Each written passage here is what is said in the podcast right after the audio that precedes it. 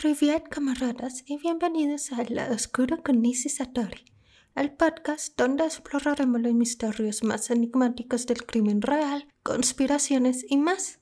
En cada episodio nos adentraremos en los detalles más perturbadores y desconcertantes de las historias que han conmocionado al mundo, desenterrando la verdad detrás de cada enigma.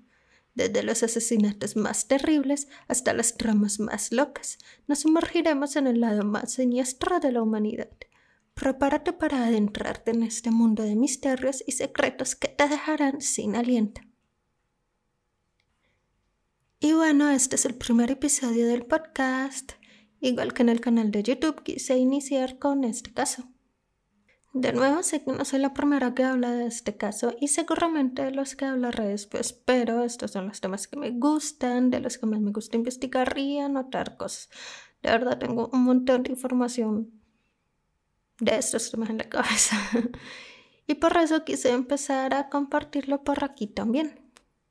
Igual y puede que hable de otros temas que me gustan, pero hoy hablaremos de un caso un poco extraño y misterioso.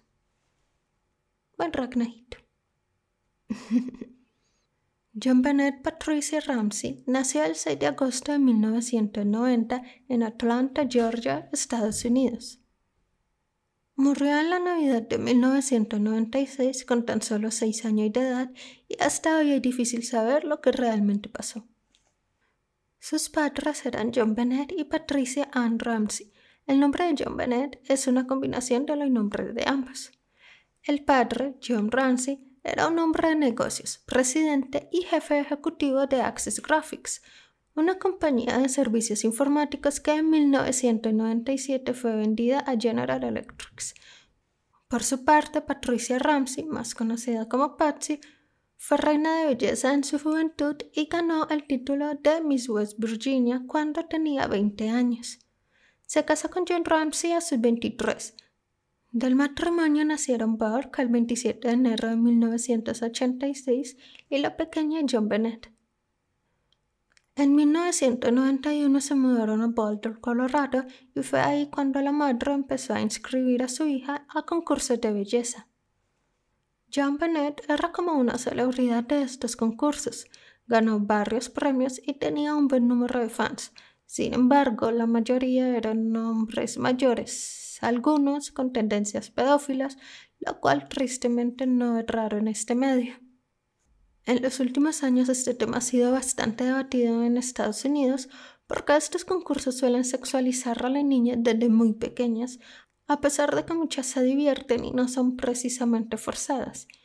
Incluso después de la muerte de John Bennett, la prensa sacó algunos artículos en los que decían que su madre la obligaba a participar de los concursos, pero esto nunca fue comprobado. Además, amigos cercanos a la familia dijeron que a John Bennett realmente le gustaba participar. La noche anterior a la muerte de la pequeña, la familia había asistido a una fiesta de Navidad donde sus amigos los White regresaron a su casa a eso de las nueve de la noche y acostaron a los niños. Al menos esa fue la versión que dieron los padres. Llega el 26 de diciembre y Patsy despierta muy temprano. Baja a desayunar y se encuentra con una carta de dos páginas y media donde se informaba el secuestro de su hija y en la que se le exigía a la familia una suma de 118 mil dólares por el rescate, suma que después se comprobó coincidía con el bono de Navidad que había recibido John Ramsey. ¿Mm? Sospechoso.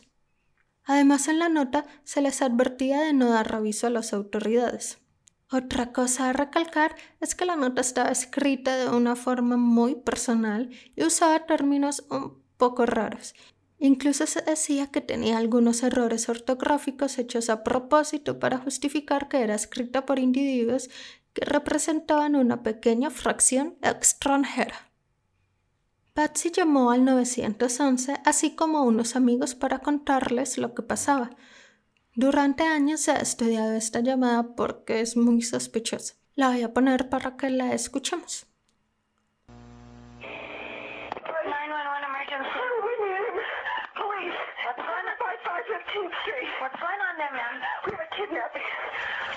Please. Explain to me what's going on, okay?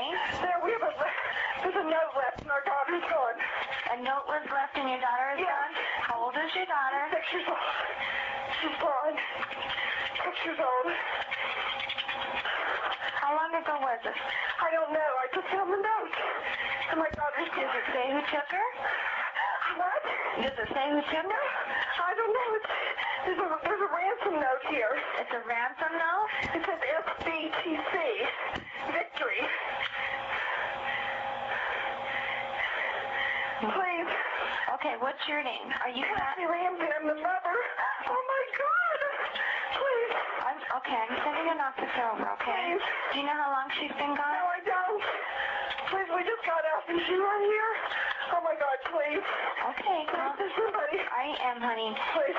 Take a deep breath. Please, okay? hurry, hurry, hurry. Kathy, Kathy, Kathy.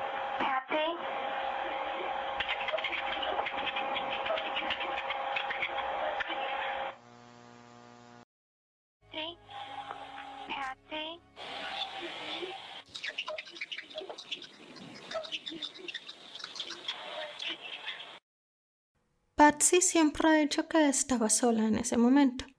Sin embargo, al final el teléfono queda mal colgado y por unos segundos se alcanza a oír unas voces. En un documental de CBS que salió en el 2016, analizan la llamada y tratan de aislar el ruido de ese fragmento para entender mejor y se dan cuenta de que hay otras dos voces. Es decir, que en ese momento la madre estaba acompañada por dos personas más y se dice que son John y Bart Ramsey. Todo indica que la primera voz que se escucha es la de John Ramsey, que dice We aren't speaking with you o no hablaremos contigo, en un tono autoritario, como él quisiería un padre hacia su hijo. Después se escucha la voz de Patsy que dice What did you do? Help me, Jesus, help me. ¿Qué sería? ¿Qué hiciste? Ayúdame, Jesús. Finalmente se escucha una voz más infantil que dice What did you find? o ¿qué encontraste? Todo indica que es la voz de Borg y esto ha generado muchas preguntas porque se supone que él estaba dormido al momento de la llamada y que no despertó sino hasta mucho tiempo después de que la policía llegara a la casa. Otra cosa que llama mucho la atención es que la persona que atendió la llamada manifestó que nunca fue llamada a la investigación, nunca se hizo ninguna entrevista, nada. Y en su opinión personal, piensa que sí fue una llamada un poco rara porque hay un cambio abrupto en el estado de ánimo de Patsy. Al principio se la escuchaba muy alterada, incluso histérica, y después de dar la información se le siente un bajón como si se preguntara ok, ya llamamos a la policía, ahora qué hacemos. Además, cuando se hacen este tipo de llamadas de emergencia, el operador suele quedarse en la línea hasta que llega la policía o hasta que esté totalmente segura de que van en camino. Pero Patsy simplemente cuelga. Claro que esto es una opinión personal, pero son personas que llevan bastante atendiendo casos y se han tomado mucho tiempo de analizar esta llamada. Y pues yo después de escucharla varias veces no sabría bien qué decir. Sí, me parece un poco raro que cuelgue sin saber si, si efectivamente la policía llegó, pues o sea, ya va a llegar. Cada persona reacciona diferente. De todas maneras, todo lo que pasa después resulta mucho, mucho más sospechoso. A eso de las seis de la mañana llega la policía a la casa de los Ramsey. Sin embargo, desde el principio se cometieron muchos errores en la investigación, quizá por tratarse de un lugar tranquilo en el que no era común que pasaran este tipo de cosas. La policía empezó a buscar en la casa, pero no encontró nada, ni siquiera señal de que la puerta de la entrada hubiera sido forzada. En un momento, uno de los detectives que buscaba la posible ruta que el secuestrador pudo haber usado para escapar Intentó ir al sótano, pero este se encontraba cerrado con pasaporte, pasador, eh, por lo cual no insistió más. Y ya sabemos que esto fue un gran error. Ocho horas después, la detective Linda Ornt pide al padre que vuelva a registrar la casa en busca de alguna pista o algo inusual. John Ramsey, que estaba acompañando a su amigo Fleetway, va directo al sótano donde encuentra a su hija muerta en el piso, acostada de espaldas y tapada con una sábana. Lo raro aquí es que el padre carga a la niña y la lleva a la sala. También le quita una cinta que le cubría la boca e intentó retirar una soga de nylon que tenía alrededor de su cuello. Obviamente esto contaminó por completo la escena del crimen, Dios. Y se suman a una serie de errores que no sabemos si fueron intencionales o no y que dificultaron todo. Es que todo estuvo mal desde el principio. Según la autopsia, la causa de muerte fue asfixia por estrangulamiento, con una cuerda de nylon que estaba amarrada al mango de una brocha, que después se descubrió pertenecía a Patsy Ramsey. Tenía una fractura en el cráneo de unos 20 centímetros que le causó un trauma cráneoencefálico, al parecer causado por un golpe muy fuerte con una linterna o un bate de béisbol. Su cabeza estaba girada hacia la derecha y sus brazos extendidos sobre ella. Vestía un buzo blanco de manga larga con una estrella de lentejuelas plateadas en el pecho, una sudadera de un equipo de hockey y ropa interior blanca que además tenía rastros de orina y sangre. En la mano izquierda tenía un dibujo de un corazón con tinta roja. Aunque no se encontró rastro de semen en su cuerpo, sí hubo evidencia de abuso sexual por unas lecciones vaginales.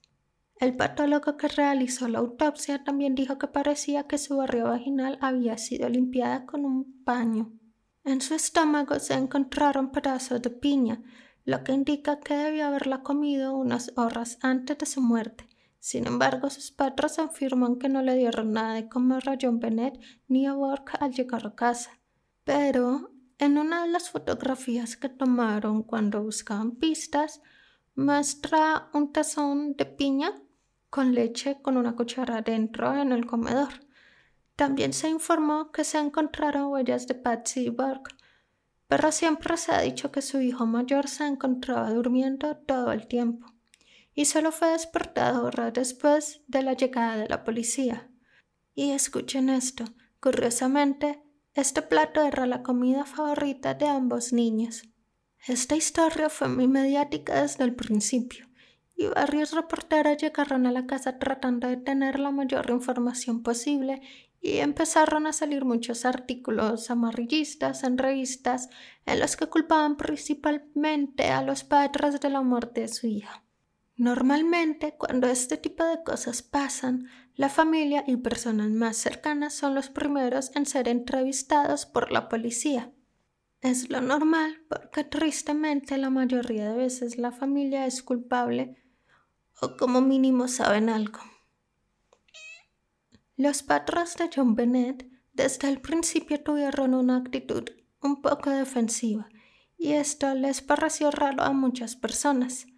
Además, se empezaron a notar ciertas inconsistencias en su historia y al mismo tiempo cierta similitud en las palabras que usaban para contarla, como un guion, como si hubieran estudiado qué decir. Aunque en un principio intentaron cooperar con la investigación, se negaron a dar más entrevistas con los detectives a menos que se les dejara ver la evidencia que tenían hasta el momento.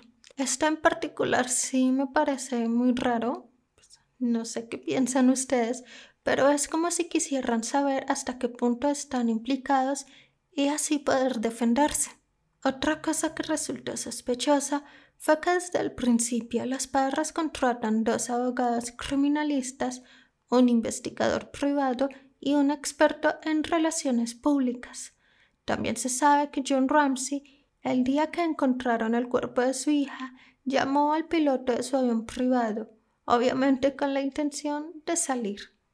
Sin embargo, ellos dijeron que fue porque querían descansar, ya que toda la situación era muy estresante y aunque pues sí tienen razón en eso, si encuentran a tu hija muerta no quisieras hacer todo lo posible por saber quién fue el culpable. Obviamente de este caso salieron varias teorías de lo que pudo haber realmente pasado, así que vamos a repasar algunas de ellas. La primera hipótesis o teoría que se manejó fue la del secuestro. La familia inicialmente Dijo que alguien debía entrar en algún momento a la casa, escribió la nota de rescate y llevó a John Bennett cargada al sótano, donde finalmente murió. Se empezaron a buscar rutas de entrada y se encontró que en el sótano había una ventana rota y que probablemente entró por ahí, aunque esto ha sido puesto en duda porque había una telaraña que llevaba mucho tiempo en esa ventana y era imposible que alguien entrara y ni siquiera la tocara. Tampoco hay muchos signos de que alguien irrumpiera a la casa por la fuerza. Además, esa noche había nevado y no se encontraron huellas en los alrededores. Se dice que el intruso noqueó a John Bennett con un arma de electroshock para llevarla al sótano donde la asesinó y que esto explicaría unas marcas que ella tenía en su cuerpo, como dos puntos. Pero después de analizar esto, se demostró que un choque eléctrico no te deja inconsciente, sino que al contrario te da una subida de adrenalina. También se demostró que las marcas no coincidían con las que esta arma suele dejar. Sin embargo, estas marcas encajan muy bien con unos rieles de un tron eléctrico que pertenecía a Borg, lo que podría significar que él la pinchó al verla inconsciente, probablemente ya muerta, y esto dejó las marcas.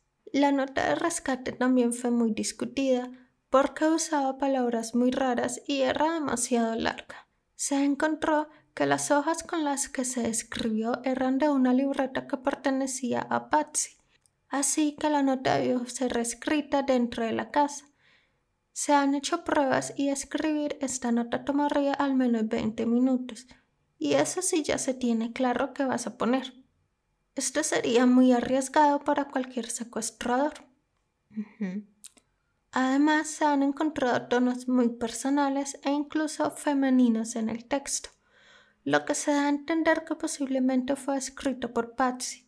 La suma que piden por el rescate también es muy rara y sospechosa.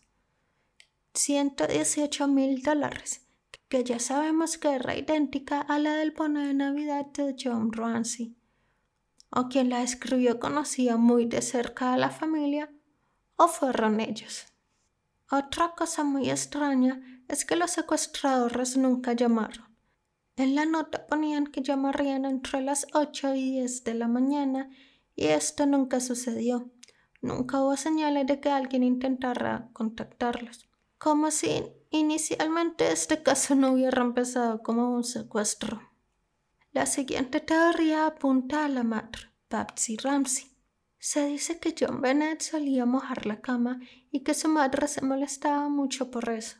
Esta teoría dice que John Bennett mojó la cama esa noche y Patsy, en un ataque de rabia incontrolable, la golpeó muy fuerte causando su muerte y que montaron la escena del secuestro y posterior estrangulamiento para cubrir todo. Sin embargo, no hay pruebas de que la madre fuera una persona particularmente violenta. Burke incluso dijo una vez que no solían ser castigadas fuertemente de ninguna manera. La tercera teoría nace a partir de que la revista Vanity Fair publicó un artículo en el que aseguraban que John Bennett había muerto durante un juego sexual con sus padres que salió mal. De hecho, mucha gente empezó a afirmar que John Bennett tenía varios signos de abuso infantil. Una cosa que llamó mucho la atención era el hecho de que Patsy solía llevar con frecuencia a su hija al ginecólogo por infecciones vaginales. Esto pueden ser signos de que una niña está siendo sexualmente abusada, ya que no es normal que a los seis años tengas infecciones con tanta frecuencia. Además sabemos que mojaba la cama y estos pueden ser signos de ansiedad y estrés en un niño. Sin embargo, nunca hubo pruebas de que sus padres abusaran directamente de su hija. No fue más que otro de tantos artículos amarillistas que salieron en el momento. Lo que no podemos negar es que en la autopsia se encontraron signos de abuso sexual anteriores a su muerte pero no se sabe si sus padres eran conscientes de esto o no. Vamos con la siguiente teoría, que es creo la que más ha sido discutida, y es que su hermano Borg lo hizo y sus padres hicieron todo lo posible para protegerlo. Esta teoría plantea que Burke, quien tenía nueve años al momento de la muerte de su hermana, la mató accidentalmente esa noche. Burke era un niño tímido e introvertido. Dicen que se sentía un poco celoso por la atención que le prestaban sus padres a su hermana. Muchas personas afirman que no hay pruebas como tal de que los hermanos tuvieran una mala relación, pero yo no estoy muy de acuerdo con esto. Se sabe que en el verano de 1994, Burke golpeó accidentalmente a John Bennett con un palo de golf en la mejilla izquierda. El golpe fue tan fuerte que tuvieron que reconstruirla con cirugía plástica. También se descubrió que él tenía algunos comportamientos extraños, como dejar manchas de heces en la cama y en las paredes del cuarto de su hermana. ¿Pero por qué la mató? Esta es la que yo llamo la teoría de la piña, y es que como ya mencionamos antes, en el cuerpo se encontraron rastros de piña, aunque sus padres afirman que no se le dio nada de comer. Se dice que en algún momento de la noche o la madrugada, Burke despertó con hambre y le pidió a su mamá que le preparara un tazón de piña con leche. Esto no era tan raro teniendo en cuenta que era su plato favorito. El ruido de la cocina despierta a John Bennett y baja donde se encuentra con ellos. La pequeña se acerca, quizás un poco con el ánimo de molestar a su hermano, y toma un trozo de piña al tazón y se lo come. Esto molesta a Burke, que tal vez no estaba de humor para bromas, y le da un golpe en la cabeza con lo que parece ser una linterna. Obviamente sus padres, al no saber qué hacer, armaron la cena en el sótano. El golpe en la cabeza por parte de Bork ha sido debatido porque dicen que un niño de nueve años no tendría la fuerza para romper el cráneo de John Bennett con una linterna. Y bueno, en el documental de CBS que mencioné antes, y en un documental de Netflix que se llama Casting John Bennett han puesto a prueba esta teoría y resulta que sí es posible que un niño tenga la fuerza suficiente. En uno hacen una reconstrucción de un cráneo con piel cabello y todo y piden a un niño de su edad golpear y no solo se demuestra que sí puede tener la fuerza, sino que la herida es muy parecida a la que se encontró en el cuerpo de John Bennett. En el otro piden a niños golpear una sandía con una linterna y bueno, la verdad, quedan bastante destrozadas. Se han analizado las diferentes entrevistas que le han hecho a Burke desde el momento de la muerte de su hermana y se han encontrado que en ocasiones tiene actitudes o dice cosas extrañas. Incluso le dice a su psicólogo la frase ahora estoy recuperando mi vida. Claro que esto puede tener diferentes interpretaciones, pero para muchos ha sido muy sospechoso. En el 2016, Burke hizo una entrevista con Dr. Phil después de 20 años sin decir nada, en la que le preguntan directamente si él mató a su hermana, a lo que él responde que no. Lo raro de esta entrevista es la actitud que él muestra está todo el tiempo con una sonrisa claramente incómoda, tal vez un poco perturbadora. De verdad sí es raro verlo, pero puede ser que simplemente se sintiera muy incómodo y ansioso con la situación. En los últimos años han surgido otras teorías, unas más coherentes que otras. Hay una que afirma que Katy Perry es en realidad John Bennett y que su muerte fue una falsa. Esto surgió básicamente porque tienen apariencias similares y sus cejas son iguales. Aunque Katie es 10 años mayor que John Bennett, así que no tiene mucho sentido para mí. Es un poco como esta teoría que dice que nació en internet, que dice que Avril Lavigne murió y la reemplazaron con una chica que era igualita a ella y por eso como que cambió mucho su estilo pero no sé, se me hace un poco incoherente esta teoría.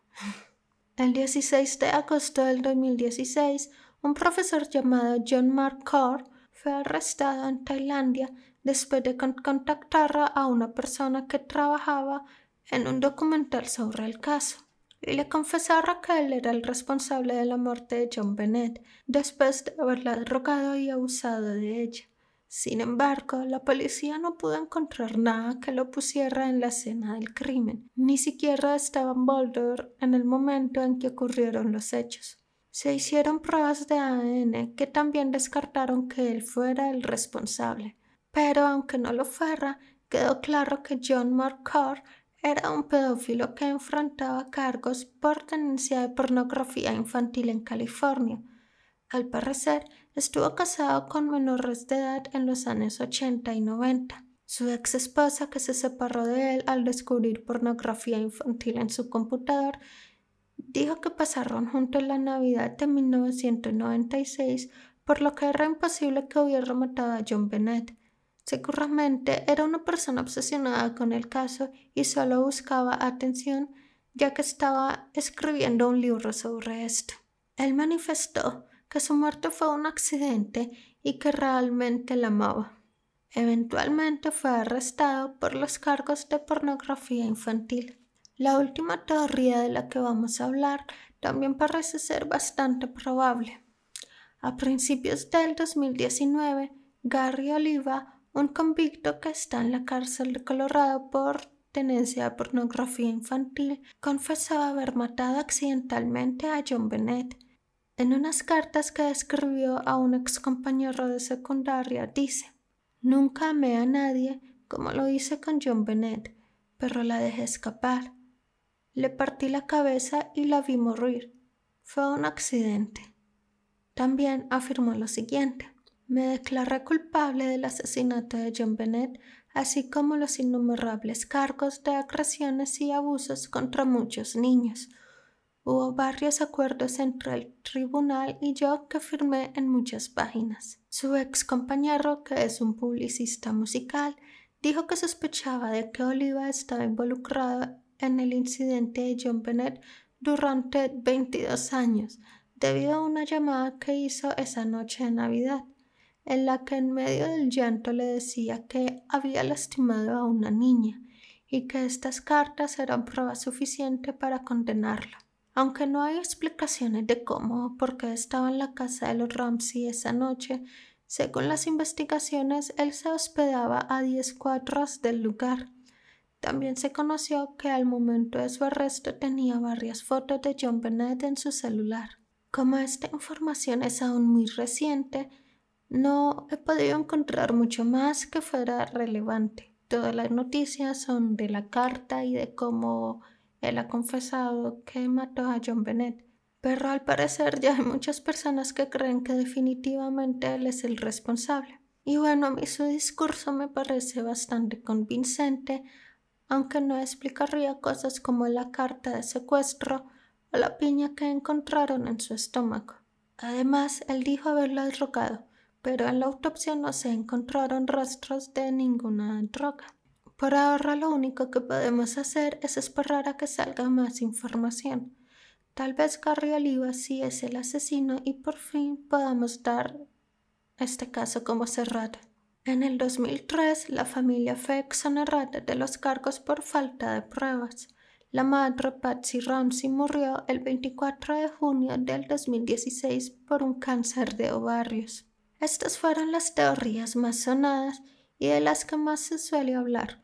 Por supuesto que hay otras más, pero como dije en un principio, este es un caso mundialmente famoso mucha gente se obsesionó con la pequeña, por lo que es difícil saber la ciencia cierta que es verdad y que no. Lo que más me perturba de todo eso es que cuando estuve buscando más información porque ya conocía la historia, es como la mayoría de las teorías de algún modo involucran la pedofilia y el abuso infantil. No sé hasta qué punto hubiera sido una coincidencia que John Bennett participara en concursos de belleza. Personalmente, la teoría del hermano es la que más sentido tiene para mí. Mm, siempre me pareció que los padres sabían algo, pero que no necesariamente fueran los responsables directos y creo que esto suele verse mucho en casos similares. Recuerdo que incluso en un capítulo de South Park hacen mención a este caso y al de O.J. Simpson, en donde se da a entender que ellos son en realidad los culpables y todo el show mediático es para engañarnos a todos. Les recomiendo este capítulo, la verdad, es bastante bueno. Lo último que supe de este caso es que en el 2022, en Borg, el hermano de Ramsey, dijo que la mejor oportunidad de resolver el caso era ahora y pidió una prueba de ADN independiente. También dice que la mejor manera de tener justicia para John Bennett es quitarle el caso a la policía local antes de que lo arruinen. Sé que hay más información, pero no quería extenderme demasiado. También sé que es un caso que se ha discutido bastante, entonces no creo que pudiera aportar información nueva. Pero de verdad siempre me ha llamado mucho la atención y me gustaría mucho que algún día sepamos la verdad y que la pequeña John Bennett pueda tener un poco de justicia. Bueno, este fue el primer episodio del podcast. Espero que les guste y por ahora nos seguiremos escuchando los viernes. Sí, los viernes. en tu plataforma de podcast favorita. Recuerden que pueden seguir en todas mis redes sociales como Nisi Satori, donde subo cositas cool y muchas fotos de Ragnajito. También me pueden mandar sugerencias de temas o casos que les gustaría que tratáramos por aquí. Y ya. Amo mí. Sí. Bye.